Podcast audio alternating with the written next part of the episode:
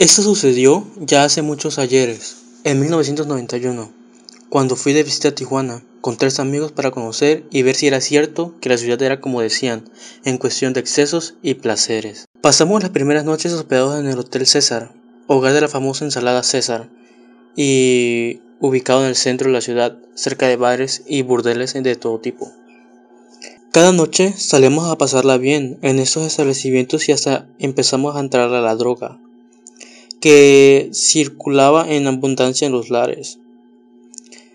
Lo mejor es que había tanta prostitución que uno siempre podía encontrar lo que quisiera, desde putas callejeras y travestis que te la mamaban por 20 pesos en un callejón hasta putas finas extranjeras que cobraban como 3 mil pesos por hora.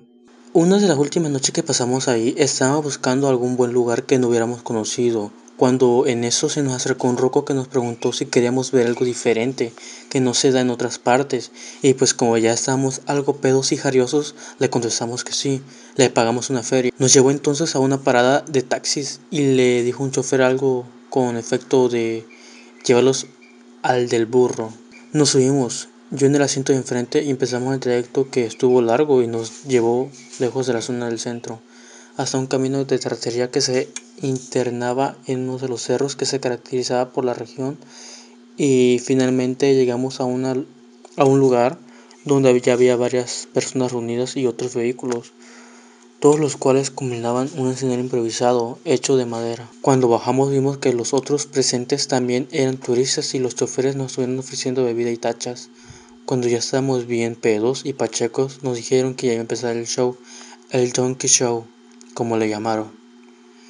En eso que el escenario se subió un travesti todo gordo y culero y por el otro lado eh, y por el otro lado había unos tipos jalando un burro con una cuerda. El animal se veía bien excitado y traía su riata medio metro toda dura, restregándose contra el vientre y chorreando líquido preseminal. Rápidamente los tipos que traían lo voltearon con una panza hacia arriba y lo subieron así.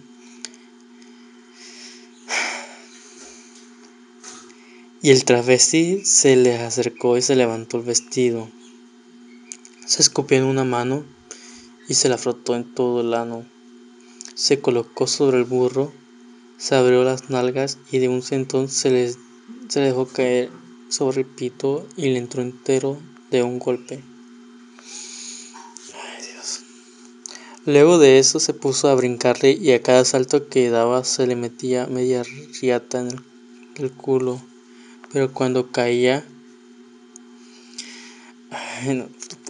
cuando caía volvía a entrarle sin dificultad. El aire se ponía cada vez más apestoso con el olor a meco, culo, burro y sudor mientras el joto seguía brincando, gritando y gimiendo. A mí la verdad es que me dio demasiado asco y ya no quise seguir tomando ni mirando, pero uno de mis amigos andaba bien emocionado mirando y seguía entrándole duro las tachas. Yo le dije que le parara, pero me mandó al tubo y ya se estaba poniendo bien pendejo. El asqueroso espectáculo continuó hasta que el burro se le vino dentro del travesti, quien se levantó y luego se agachó del escenario y se puso a cagar como un litro de mezcla entre sangre, mecos y mierda. Yo no pude más y le dije a mis compas que nos fuéramos de ahí, que ya no podía más. El mismo taxista que, se, que nos llevó se ofreció a trasladarnos a nuestro hotel y yo no supe más que amanecí todo crudo de la mañana siguiente y me di cuenta que le faltaba a nuestro amigo que disfrutó la, y me di cuenta que faltaba nuestro amigo, el que sí disfrutó el espectáculo. Por lo que me asusté y desperté a los otros dos, pero nadie sabía dónde estaba. Pasamos toda la mañana hasta el mediodía bien desesperados buscándolo porque nuestro vuelo ya casi salía y pues el compa no aparecía. Nos fuimos al hotel a descansar un rato y a llamar a su familia o a la policía y lo encontramos tirado inconscientemente frente a la puerta de nuestra habitación, como si alguien lo hubiera traído a tirarlo. Lo peor es que tenía la parte de atrás de su pantalón toda manchada de sangre seca por lo que rápido le metimos al cuarto para echarle agua fría para despertarlo. Andaba todo raro como si estuviera sentado en algo y no sabía que le había pesado, pero me dijo que se había sentido muy mal, que le dolía mucho el culo y que se sentía el vientre dolorido como si estuviera inflamado. Pensamos que tal vez se le había secado un órgano o algo, pero dijo que solo necesitaba ir a cagar. Lo llevamos al baño, lo ayudamos a sentarse mientras empujaba, se vomitó en el piso y se quedó vomitando y cagando al mismo tiempo. Cuando acabó dijo que se sentía mejor y cuál no sería nuestro disgusto y sorpresa al ver que la taza había y sorpresa al ver que en la taza había dejado mucha sangre, mecos y lo más desconcertante y repugnante todo, una rata muerta.